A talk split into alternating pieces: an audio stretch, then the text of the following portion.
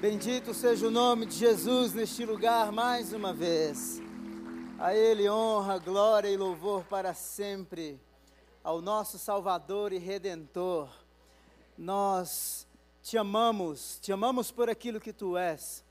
Tu és santo.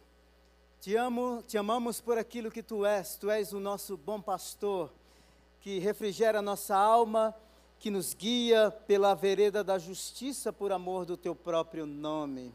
Te bendizemos por esta manhã tão abençoada, tão cheia da tua graça, da tua presença. Obrigado porque fomos banhados com o teu amor, visitados por tua graça. Bendito seja o Senhor. Amém. Sente-se. Glória a Deus. Que tempo precioso nessa manhã. É, o pastor Almeida ele pontuou algo aqui sobre o atendimento, o pastoreio. Temos a tela aí da, da, com os contatos da casa pastoral. Saiba você que nós temos uma casa pastoral toda equipada com escritórios, é, salas para atendimento, sempre tem pastores de plantão. E você tem aí os contatos, se você quiser até tirar uma foto aí, registrar, se você não tem ainda, mas nós sempre temos pessoas na casa para atender você, seja por telefone, seja por vídeo, presencial. Você pode agendar o seu, o seu atendimento, tá bom? Não fique sozinho, não sofra sozinho, sozinha, calado, calada. Né, Dani? A Dani também está conosco lá sempre, tem sempre pastores, temos uma equipe muito bem preparada para atender, atender você. E psicólogos, temos psicólogos, nós queremos, em todos os sentidos, acolher, acolher você. Do dia 21 a 31 de julho, nós teremos a nossa viagem missionária. Se você ainda não foi numa das nossas viagens missionárias, você precisa ir. É uma experiência tremenda. Nós iremos para Euclides da Cunha é, este ano, tá bom? E vamos lá fortalecer a igreja que já existe, pastor Flávio, a Tábata. Nós estamos também com um trabalho num vilarejo chamado Soledade, que é, é, recebemos um grupo de pessoas que estavam bem dispersos e o pastor Flávio tem trabalhado é, com esse grupo. Eu sei que alguns de vocês, quando nos ouvem falar sobre a conferência, sempre pensam assim: não, mas eu não sou um profissional e etc. Olha, se você você sabe fazer um arroz, fritar um ovo, não é? Então você vem com a gente. Às vezes as pessoas, não, mas eu nunca fui para a rua evangelizar ninguém. Não se preocupe, nós vamos conversar com você, nós vamos te dar as instruções, tá bom? É, assim, um tempo preciosíssimo. Se você também, é, se você não, não quer ir ou não pode ir por alguma razão, né, do trabalho, férias e etc., você pode financiar a viagem de alguém de uma pessoa. Então, é, você pode procurar a Fabi. Nós, aqui e ali, nós recebemos um telefonema dizendo assim: Olha, eu gostaria muito de ir, mas não consegui as minhas férias, mas eu gostaria de abençoar alguém. Você não precisa pagar a viagem inteira, mas você pode contribuir para que pessoas possam ir. Existem pessoas que querem ir, mas não têm, não têm condições. A gente sabe que para algumas pessoas acaba se tornando um pouco caro, por quê? Porque a passagem de avião, geralmente, em alta temporada, é bem cara. Mas o serviço prestado e as vidas que são salvas vale todo o valor que a gente investir nessa viagem. Amém? Então, ore por isso também, orem pelos pastores, pelas nossas igrejas lá, lá do sertão, e pelos missionários, pela equipe pastoral, Deus tem nos abençoado muito como igreja. E quanto às suas contribuições, nós coletamos aqui os nossos dízimos e as nossas ofertas. Deixe-me dizer uma coisa: a minha experiência com Deus ao longo dos anos tem sido assim. Eu já passei momentos assim terríveis de provação, dificuldades, e eu sempre vi Deus prover. E Deus vai prover através do corpo, das pessoas cujo coração são movidos, tá bom? E obedecem aos princípios da palavra de Deus. Pode ser que a sua experiência com dízimos, ofertas, em alguns lugares tenham sido até abusivas. E de repente você traz marcas dessas experiências para essa comunidade. Então, se você acompanhar as nossas falas com relação a este assunto aqui, elas são falas assim muito bíblicas. E nós somos as pessoas, nós assumimos a responsabilidade de plantar igrejas, de manter toda essa estrutura, não é? Temos cerca de 35 missionários, não é? todos, né, famílias e missionários no nosso hall só de missionários e assim por diante. Então, nós cremos que Deus cuida e Deus sempre proverá. E Deus sempre proverá através daqueles que experimentaram o cuidado e que entendem de que nós somos os responsáveis pela edificação e pela expansão do reino de Deus. Amém? Então, então não retenha, mas traga aquilo que é do Senhor. Aliás, tudo é dele. Amém? Então, mas como uma parte que representa o todo, nós trazemos aqui através dos nossos dízimos e das nossas ofertas. Eu vou passar um vídeo bem curto para você. É 15 segundos. Se você piscar o olho aí, você não vai entender o vídeo. Então, solta o vídeo aí, meu amigo. É de congelar. As colônias de adultos e filhotes também podem se juntar e formar um agregado, como forma de se aquecer do intenso frio. Os pinguins da extremidade revezam sua posição com os que estão no interior, de forma que todos possam se aquecer um pouco. Para se alimentar, os pinguins. Você percebeu? Eu assisti esse documentário muitos anos atrás, que é um documentário sobre os pinguins. E é interessante que quando o frio está muito intenso, aqueles que estão na parte interna da, de toda aquela é, multidão de pinguins, eles se aquecem e aqueles que se aquecem na parte interna, eles saem da parte interna e vêm para aguentar o frio, não é, externo, para que aqui, a, a, a, os que os aquecidos venham para aguentar o frio e aqueles que estavam no frio se aqueçam. É, isso para mim é uma das maiores ilustrações do que é comunidade. Comunidade é o lugar onde nós damos calor e recebemos calor. Nós damos cuidado e recebemos cuidado. E não dá para viver isoladamente. Nós não fomos criados para viver vivermos isoladamente. Só para você ter ideia, a pandemia, a pandemia que todos nós enfrentamos foi o isolamento foi um dos maiores caos.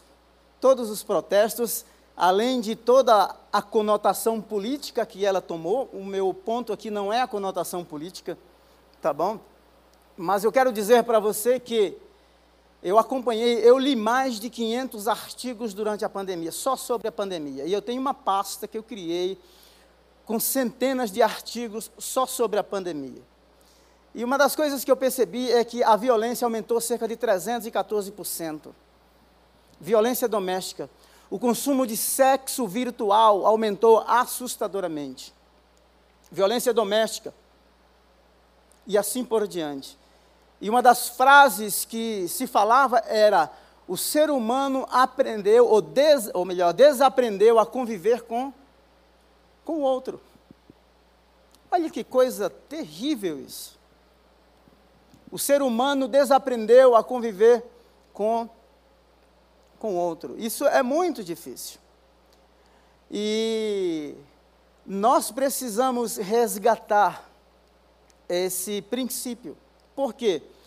Porque nós somos uma comunidade, e o nosso tema nesta manhã é Desperta uma igreja avivada que vive em comunidade. E a igreja é uma comunidade nova cujos princípios, as bases, os pilares, os valores, missão e a visão procedem da Bíblia, do Evangelho, procedem do reino de Deus. A palavra eclésia é uma assembleia pública chamada para fora como vanguarda da nova humanidade. Nós somos a vanguarda da nova humanidade. Se a humanidade precisar olhar ou buscar um modelo, estilo de vida, princípios éticos, morais e assim por diante, A igreja é a referência. Eu, por exemplo, se a gente lê história dos cristãos dentro do Império Romano, principalmente no primeiro século, como que as mulheres eram tratadas, como os escravos eram tratados.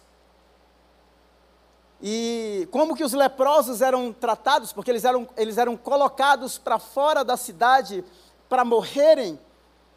E os cristãos iam cuidar e, é, desses leprosos, porque eram colocados é, literalmente no lugar de isolamento para morrerem. Então os próprios imperadores ficavam impressionados, mas como podem? Eles cuidam dos deles e cuidam dos nossos. A mulher ganhou uma identidade nova, os escravos ganharam uma identidade nova, e o que mais os impressionava era o estilo atrativo de vida que tinham os membros desta comunidade. Ou seja, essa comunidade que é chamada para fora, ela se torna um modelo, ela é a vanguarda, porque ela experimentou a chegada do reino, do reino de Deus. Então, quando pensamos em comunidade, nós pensamos neste modelo que não é nosso, mas nós o recebemos. Na igreja primitiva, vemos uma espécie de comunidade que compreendeu a sua identidade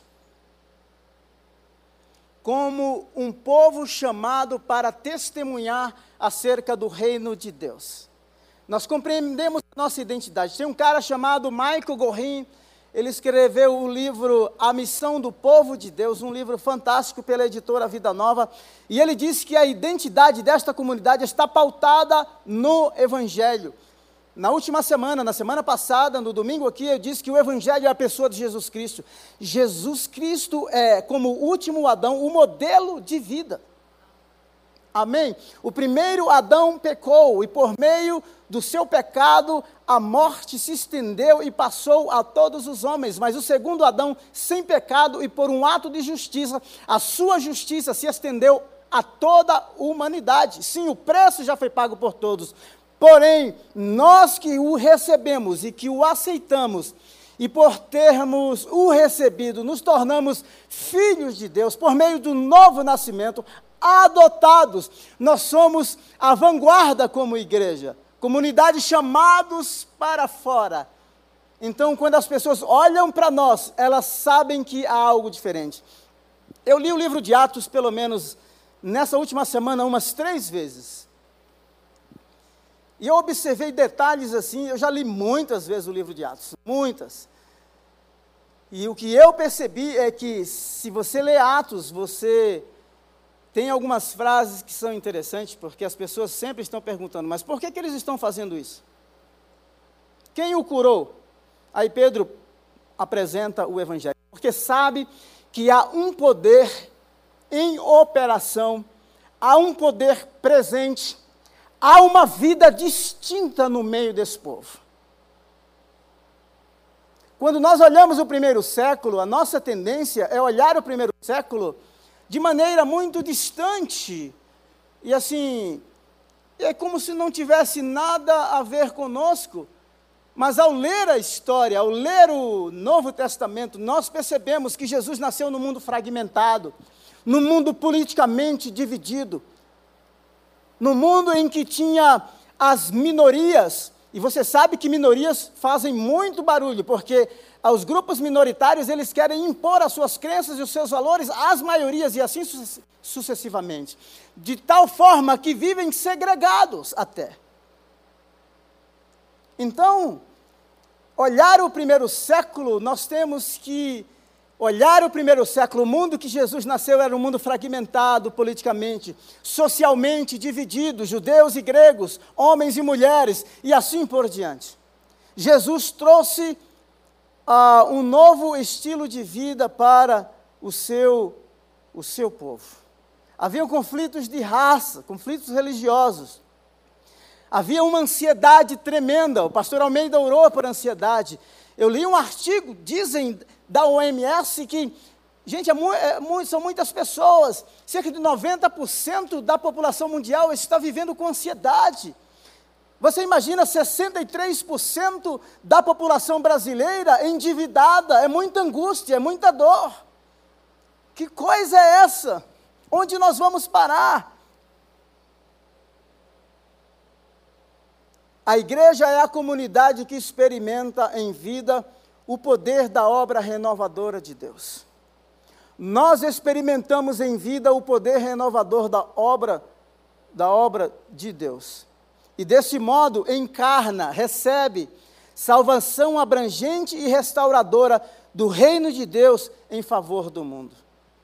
Então, quando recebemos esse modelo, ele se torna um modelo não somente para nós mesmos, para uma comunidade segregada que vive em torno de si mesmo ou de si mesma. Não, ela se torna um modelo para o mundo. Por isso que Deus trabalha na igreja e trabalha no mundo. Deus modela a igreja para que o mundo tenha um modelo de vida. Amém? Estão entendendo aqui? Levanta sua mão. Então veja só o que Deus faz. Me permita, antes mesmo de entrar propriamente no texto aqui, dar uns princípios para você de como viver em comunidade. O primeiro princípio é o princípio da autoaceitação. Se você não vive bem com você, você não viverá bem com absolutamente ninguém. e aí? É ou não é? Então, se você não vive, você vai procurar defeito, você vai colocar defeito em tudo na comida, no cachorro, no papagaio, no esposo, a esposa no marido, no patrão, no, você vai reclamar do salário, tudo. Porque a insatisfação é sua, problemas de autoaceitação. Não estou dizendo que você tem que se conformar com as coisas, não é com os traumas, com os problemas que você descobriu, não estou falando de conformismo. Não! mas ter a consciência de que eu me aceito, eu reconheço as minhas falhas e vou em busca do meu crescimento, do meu amadurecimento, vou é, recorrer aos meios para que essa vida se torne melhor, menos penosa, menos dolorosa, e assim, e assim por diante. A linguagem afetiva como que as pessoas se comunicam. Não é? Porque às vezes nós colocamos expectativas em receber alguns afetos, alguns carinhos, alguns afagos em que o outro nunca teve. Nós chamamos isso de inteligência emocional e você não vai dar aquilo que você não tem. Se você não tem a linguagem ou a inteligência emocional, ela pode ser aprendida, desenvolvida ou reaprendida, porque é possível que ela tenha sido desenvolvida, o indivíduo ele sofra um trauma tão trágico que esses canais ou as vias pelas quais esse amor ou esses afetos fluíam inter... foram obstruídos. Então esse trauma precisa ser tratado, essa raiva precisa ser extravasada, essa mágoa precisa ser colocada para fora. Nossa, que silêncio. Estão me assustando, hein? Se eu perguntar para você, Deus trata as pessoas com parcialidade? Deus trata, as, levanta a mão, Deus trata as pessoas com parcialidade? Vocês estão com medo de responder, né? Levanta a mão então, não. É só dez pessoas disse não. O restante acha que Deus trata com parcialidade. Nós tratamos as pessoas com parcialidade? Por que será? Agora, como eu vou viver em comunidade se eu trato as pessoas com parcialidade?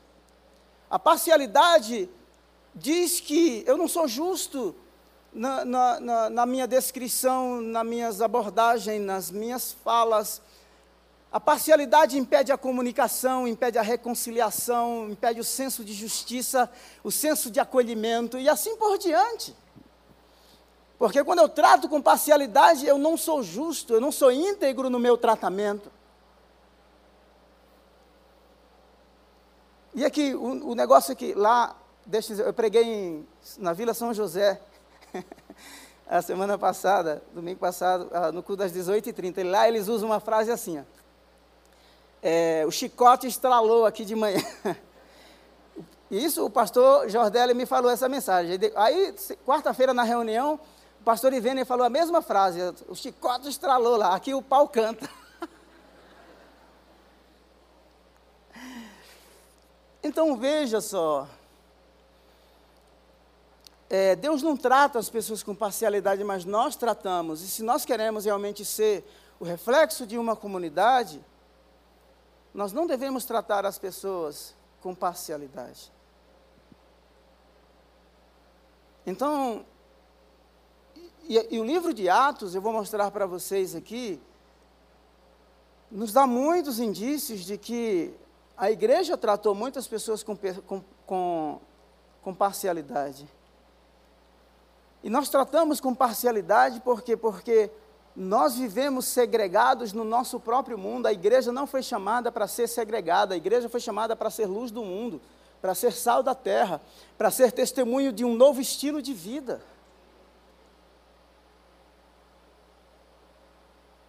Isso é ser comunidade. Quando eu disse aqui que eu não assino com a minha mão, e eu vou ser muito enfático, sempre.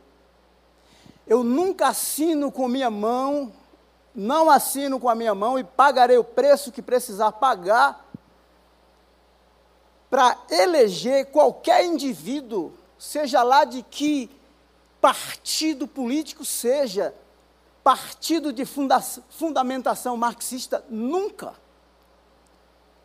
Paul Tillich, um teólogo alemão, ele disse assim que o marxismo jamais será aplicado à sociedade humana ou à humanidade porque deixou o divino de fora, deixou o incondicional de fora. E só há reconciliação, só há verdadeira comunidade se o incondicional, se Deus estiver presente, porque todos nós por natureza, somos ruins. Não há um justo, não há nenhum sequer, não há quem busque a Deus. Romanos 3. Todos se extraviaram, em seus caminhos a destruição e miséria, os seus pés se apressam para derramar sangue. Todos pecaram e destituídos estão da glória de Deus. Então não importa se é branco, se é preto, se é pobre, se é rico.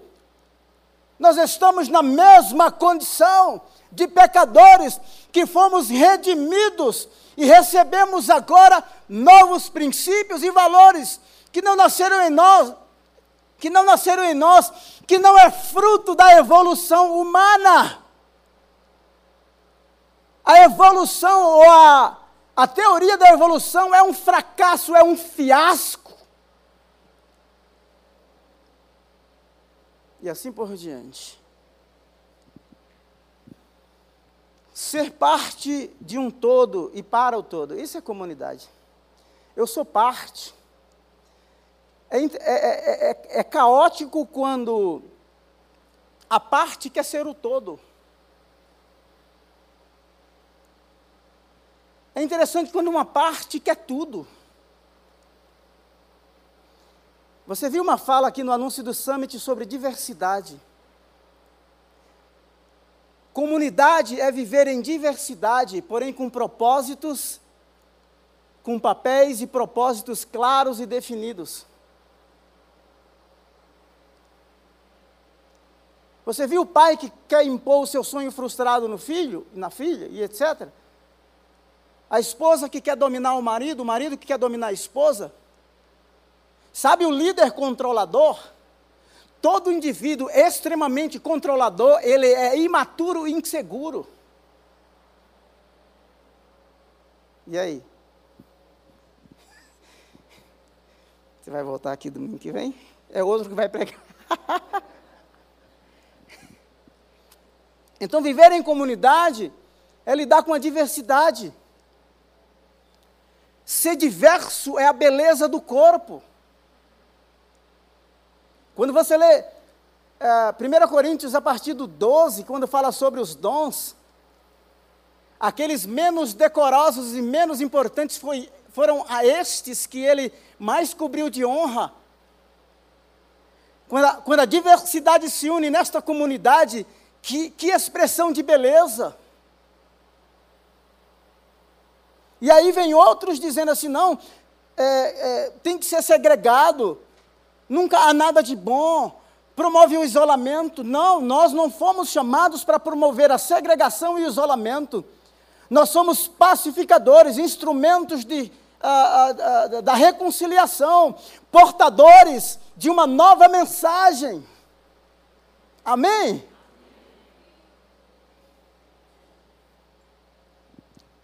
Agora, quais são os princípios que nos que nos faz, que nos torna comunidade?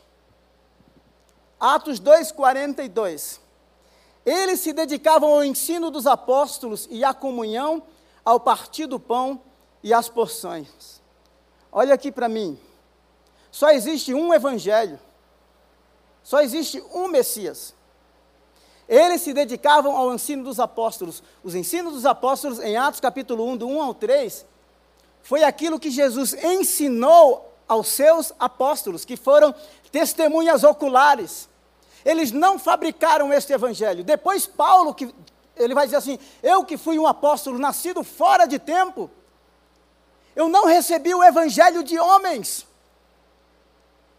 Então veja que uma comunidade ela precisa ter base teológica, ensino, que, por, que possa nos guiar, que possa nos conduzir, para que a gente não seja levado por qualquer vento de doutrina, para que a gente não viva confuso, porque é o ensino que vai nos dar o senso de convicção redentora, mas o senso de missão. É isso. É o evangelho que Jesus lhes entregou. Os teólogos chamam isso de tradição. Ou seja, Jesus passou para os apóstolos, os apóstolos passaram para os pais apostólicos da segunda geração, e assim por diante, chegou até nós. E esta é a fala no livro de Atos. Nós não podemos deixar de fazer aquilo que vimos e ouvimos. Em Atos capítulo 4, quando Pedro e Tiago são interrogados e as autoridades os proíbem de pregar, os proíbem de pregar, eles identificam, dizendo assim: certamente esses homens andaram com Jesus. O Evangelho estava presente, a mensagem recebida estava presente. Isso é comunidade, o ensino. Sabe por quê? Porque senão cada um vai para um lado. Lembra da igreja lá de Corinto? Uns diziam, eu sou de Paulo, Apolo, Cefas. Aí ele vai dizer assim: vocês não entenderam nada. Acaso está Cristo dividido? Acaso eu morri por vocês? Por quê? Porque cada um tinha lá a sua confissão teológica, o seu ensino, as suas heresias particulares. E nós vivemos no mundo individualizado. Pessoas se isolando cada vez mais. Então, para viver em comunidade diversa, você precisa ter o senso de humildade e submissão. Amém?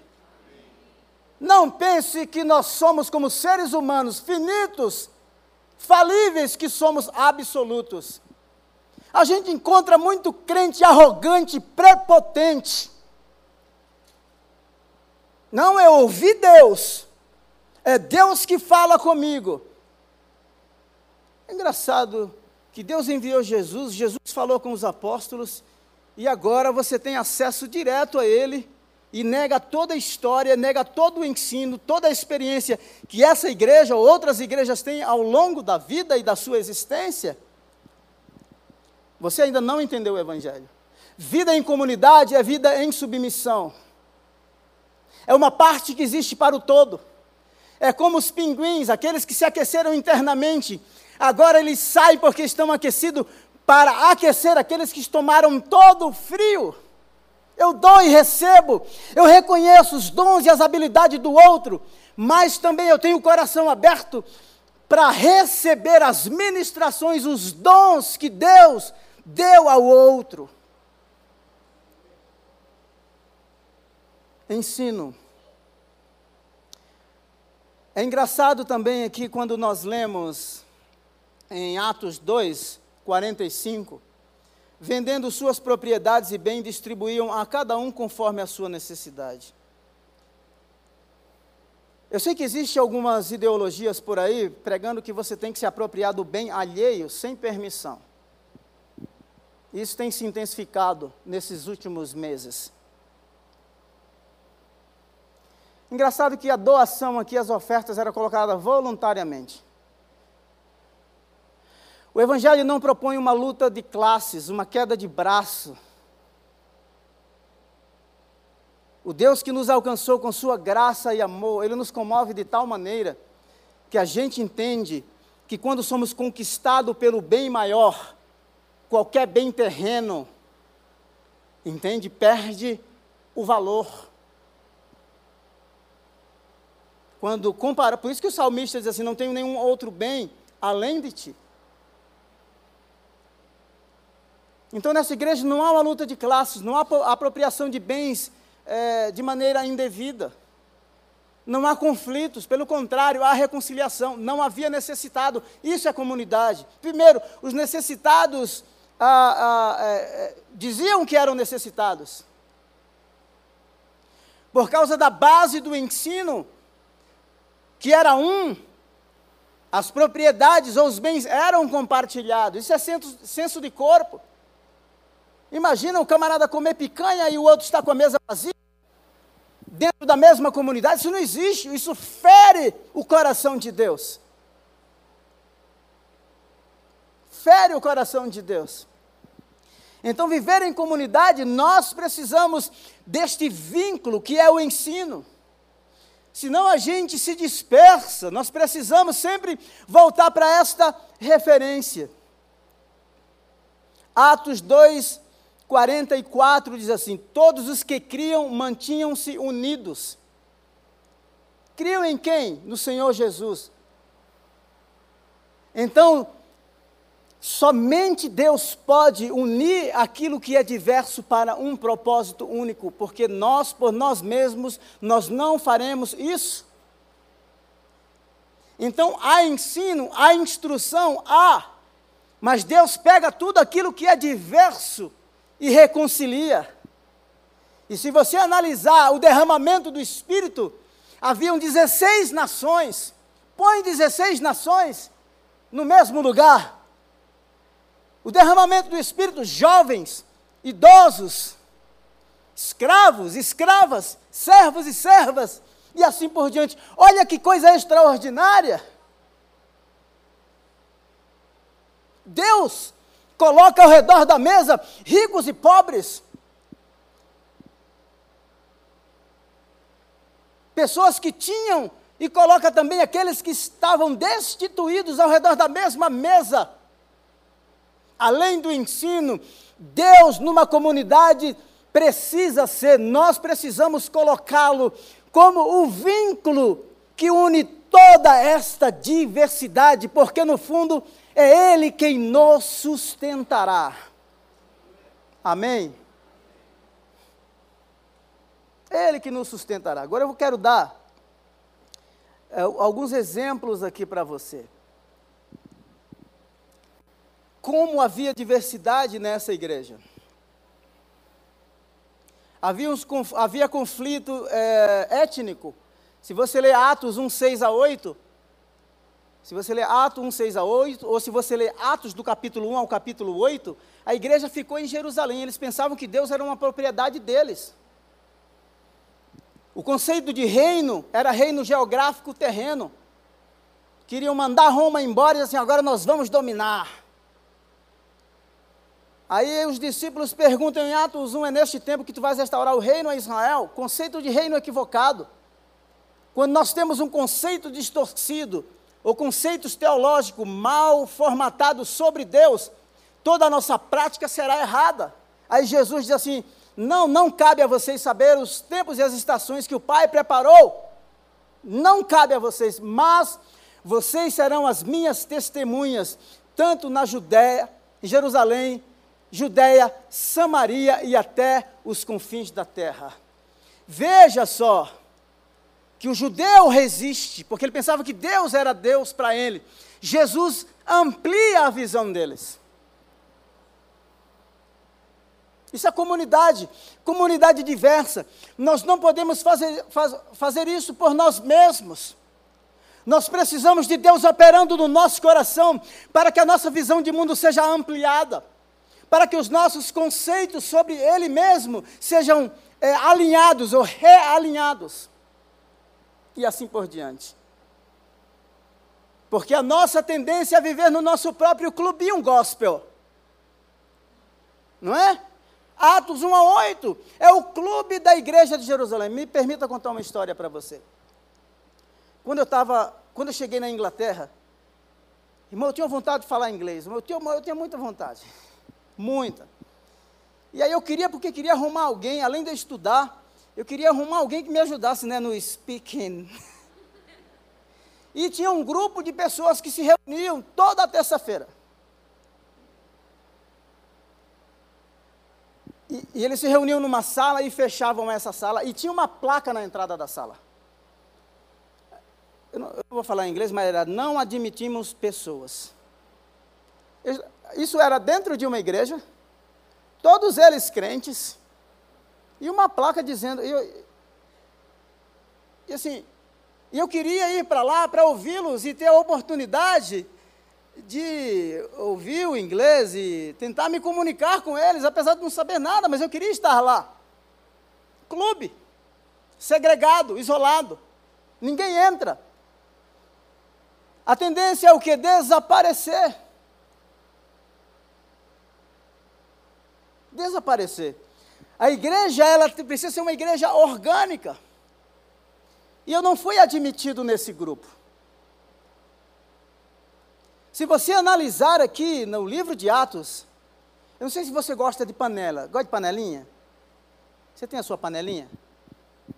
A panelinha é uma coisa boa. Sabia? que vem depois, fala aí. ah, panela é coisa boa demais, mas panela sem tampa. O problema é quando põe tampa na panela. O problema é quando põe no grupo placa, não admitimos outras pessoas. Às vezes nós não fazemos isso teoricamente, mas na prática nós fazemos isso todos os dias. Por quê? Porque nós tratamos as pessoas com parcialidade. Nós vivemos no mundo individualizado. O, o James Hunter, no livro, eu citei isso há umas três semanas atrás. Nós precisamos trocar a, a geração, a cultura da geração eu, pela cultura da geração nós. Essa vida que nós temos aqui, ela tem que permear todos os ambientes, todos os escritórios, todas as universidades, mostrar um modelo e um estilo de vida atrativo que não aponta para nós mesmos, mas que diz que algo aconteceu na vida deste homem, dessa mulher, ele tem algo, ela tem algo distinto. E é isso que Deus quer fazer. Conflitos culturais nessa comunidade. Ah, eu quero a igreja perfeita. As viúvas de fala grega reclamam das viúvas de fala a, a, hebraica. Conflito. Eu não vou discorrer sobre todos os conflitos. Tem até na equipe de missionários, Paulo e Barnabé, os caras quebram o pau. Nós geralmente não admitimos conflitos. Mas os conflitos, quando são conversados e tratados com maturidade, eles nos levam para outros níveis de relacionamento, de maturidade e de crescimento. Então não se isole. Você é uma parte dentro do todo. Qual o seu papel? Pode ser que você reclame de tudo que você vê à sua volta. Acorda chutando os cachorros, né? Você precisa de cura. Precisa viver, vencer a sua individualidade. Precisa tomar um remédio mesmo, fazer uma terapia. Ou mandar o negócio embora em ordem alfabética, um por um. É verdade, porque a, a maior, a minha, uma das grandes preocupações é assim, às vezes a gente, nós culpamos todo mundo, culpa o governo, Irmãos, assim, eu fico pensando assim, o que o governo ou os políticos brasileiros gastam com CPI. Ah, pelo amor de Deus. E às vezes a nossa tendência é querer entrar nesse jogo. Não joga esse jogo, nosso jogo é outro. A nossa luta não é contra carne e sangue, sim contra principados e potestades. As armas das nossas milícias não são carnais, carnais, mas poderosas em Deus, poderosas nele. Nós renascemos, fomos regenerados para um outro propósito, a nossa comunidade é outra. Isso é glorioso. Mas a transformação começa aqui. A transformação começa aqui. Já já eu estou terminando, tá bom? Então veja só como como nós precisamos aprender esses princípios. O princípio do ensino, reconhecer que Deus coloca todas as partes diferentes numa comunidade. Você sabia que o modelo de, de, de comunidade que nós temos é a própria Trindade? Deus criou todas as coisas por meio da Sua palavra.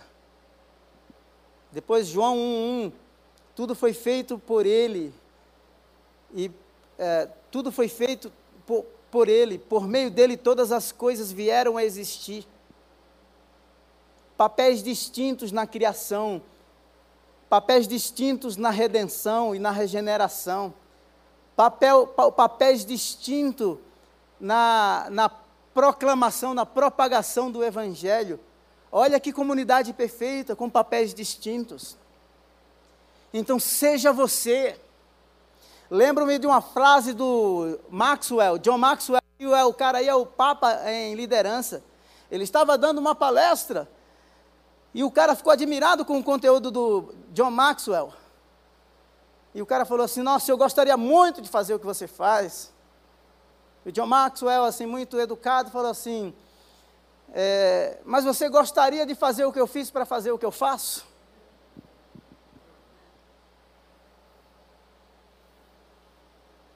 Será que a gente, será que nós estamos dispostos a pagar o preço? Será que nós estamos dispostos a, dentro dessa comunidade diversa, sabe, baixar um pouco o nariz? Me deixe dizer uma coisa para você, que eu não vou conseguir concluir a mensagem, mas só para tu ter ideia, está aqui no meu roteiro, em João 13, Jesus coloca uma toalha na cintura e começa a lavar os pés dos discípulos. Sabe o que eu descobri ontem? Que Pedro estava só, ó, de olho. Aí Jesus se aproxima de Pedro, Pedro resiste. Nós resistimos. Você não vai lavar os meus pés. Jesus já sabia que o cara já estava limpo, internamente. Mas o que é que ele faz? Ele resiste. Nós resistimos porque existem áreas da nossa vida que nós não permitimos que ninguém chegue, que ninguém toque o pé cheio de poeira, empoeirado, considerado imundo. Até hoje, o muçulmano anda com a calça pelo menos três dedos para cima, para que a veste dele não toque o chão, para não se tornar impuro. O judeu era assim. Ele resiste. Nós temos resistências. E para você viver em comunidade, é isso que Jesus vai dizer assim: se eu não lavar os teus pés, tu não tem parte comigo. Quem vive em comunidade sente o cheiro bom do outro, mas sente também o fedor, sabe as qualidades e os defeitos. A grande, os grandes prejuízos é quando nós estabelecemos modelos tão perfeitos e padrões tão elevados.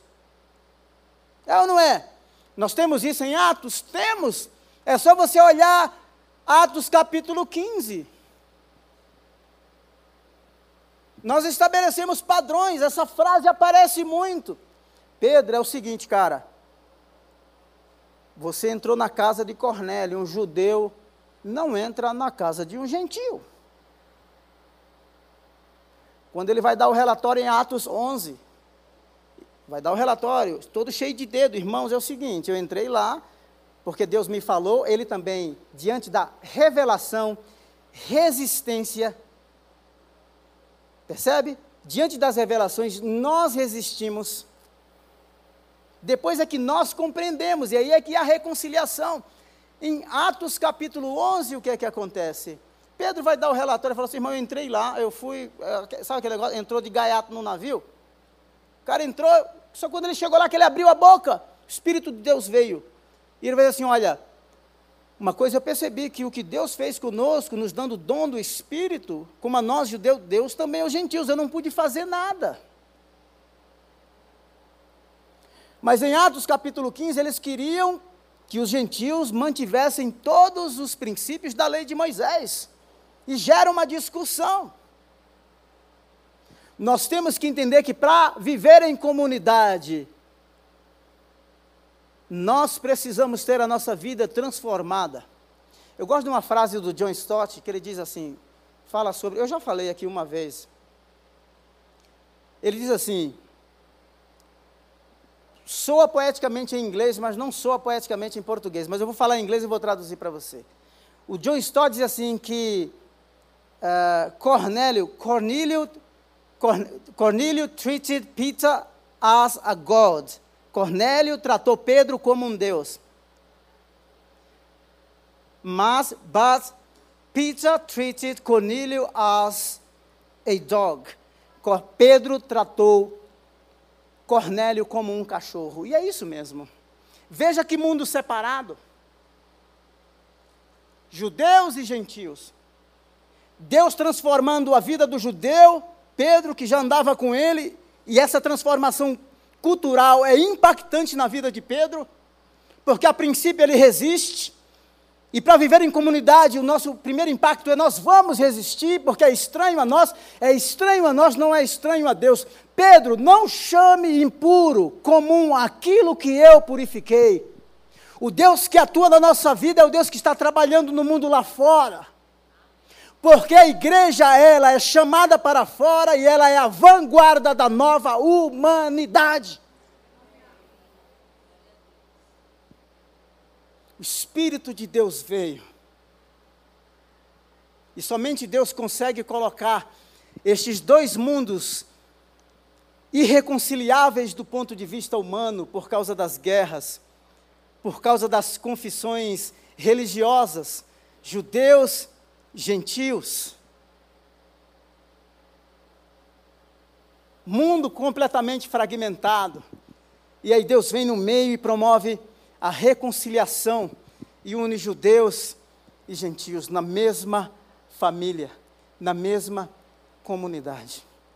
O que devemos levar para esta semana? O que te assusta? Existem pessoas que repelem você porque odeiam o que está em você, sem nunca te ver, nem na feira da banana. Nunca te viu, mas não gostam de você. Ore, repelem, rejeitam. Lembra da história da Ana? Que eu contei? Não gosto, nem sabia que eu era. Você vai enfrentar isso. Porque você está levando uma nova vida, um novo padrão a luz de Deus está chegando naquele lugar, o reino de Deus está se aproximando daqueles ambientes através da sua vida. E Jesus disse que nós seríamos odiados, nós seríamos perseguidos. E é isso que a igreja enfrenta. Viver em comunidade é viver essa troca de calor. Eles estavam unidos nos ensinos dos apóstolos uma, uma comunidade de ricos e pobres, relacionamentos amistosos. Eles se reuniam no templo, mas se reuniam nas casas. Vá para uma célula, procure alguém. Nós não fomos chamados para vivermos segregados. Vale a pena tomar um café na padaria, comer um cuscuz com um ovo cozido, não é? Uma tapioca, um pão na chapa, que é típico daqui de São Paulo porque é isso que nós vamos levar. Nós estamos para a eternidade, nós estamos ajudando um ao outro. Você viu essas pessoas que vieram aqui à frente, elas tiveram coragem de vir à frente.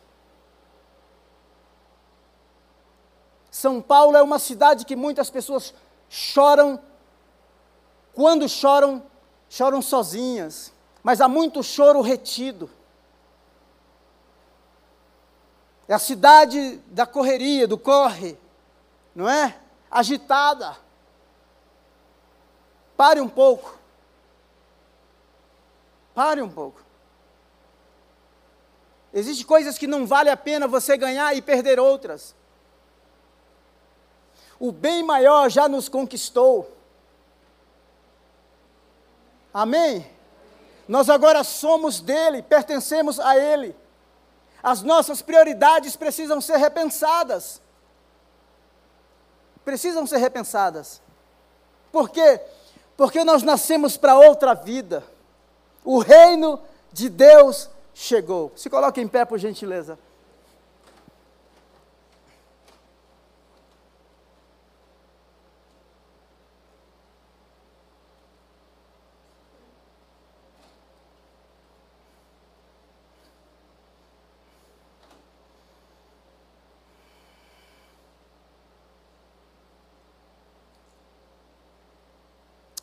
Pai, muito obrigado por essa manhã, obrigado por tua graça.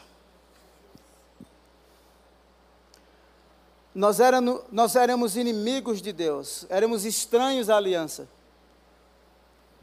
Pedro disse que não, é, nós não éramos povo, mas o Senhor nos constituiu como o seu povo. Obrigado porque nós somos um povo que, apesar de termos sido resgatados, nós somos uma comunidade ainda em formação. Nós temos homens e mulheres que já trilharam tantos caminhos. Mas nós temos aqueles ainda, Senhor, que estão começando. Faça da nossa vida modelo, modelo inspirativo para esses que estão começando. Dar-nos a humildade de baixarmos o nível, Senhor eterno. Baixarmos o, o, o nível e olhar no olho daqueles que estão começando e dizer: conte comigo. Que a gente tenha sensibilidade para compartilhar os dons, mas também para compartilhar os recursos.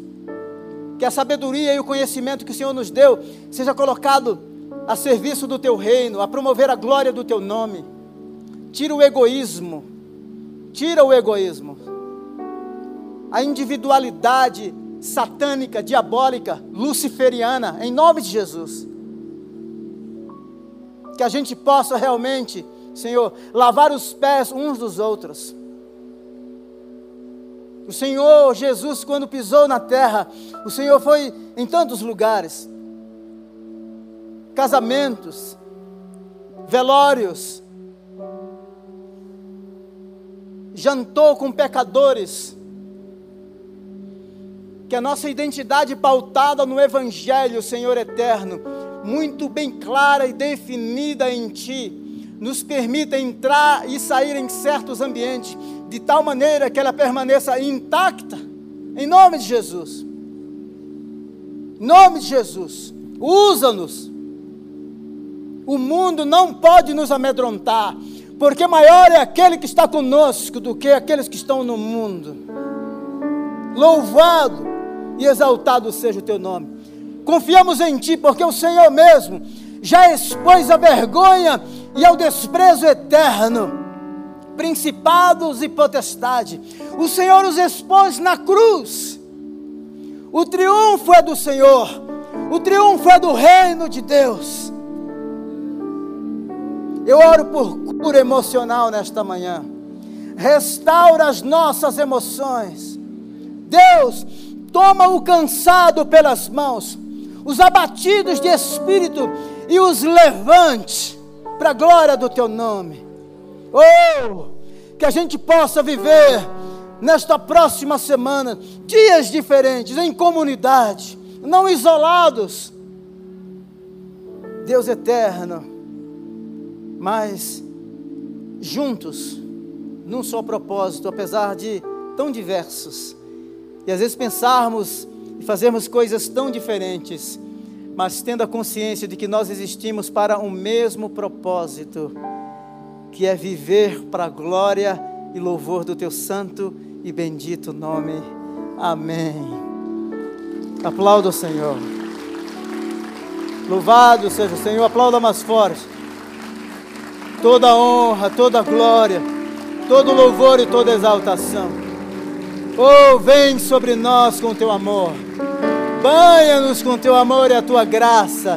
Em nome de Jesus. Tenha uma semana abençoada.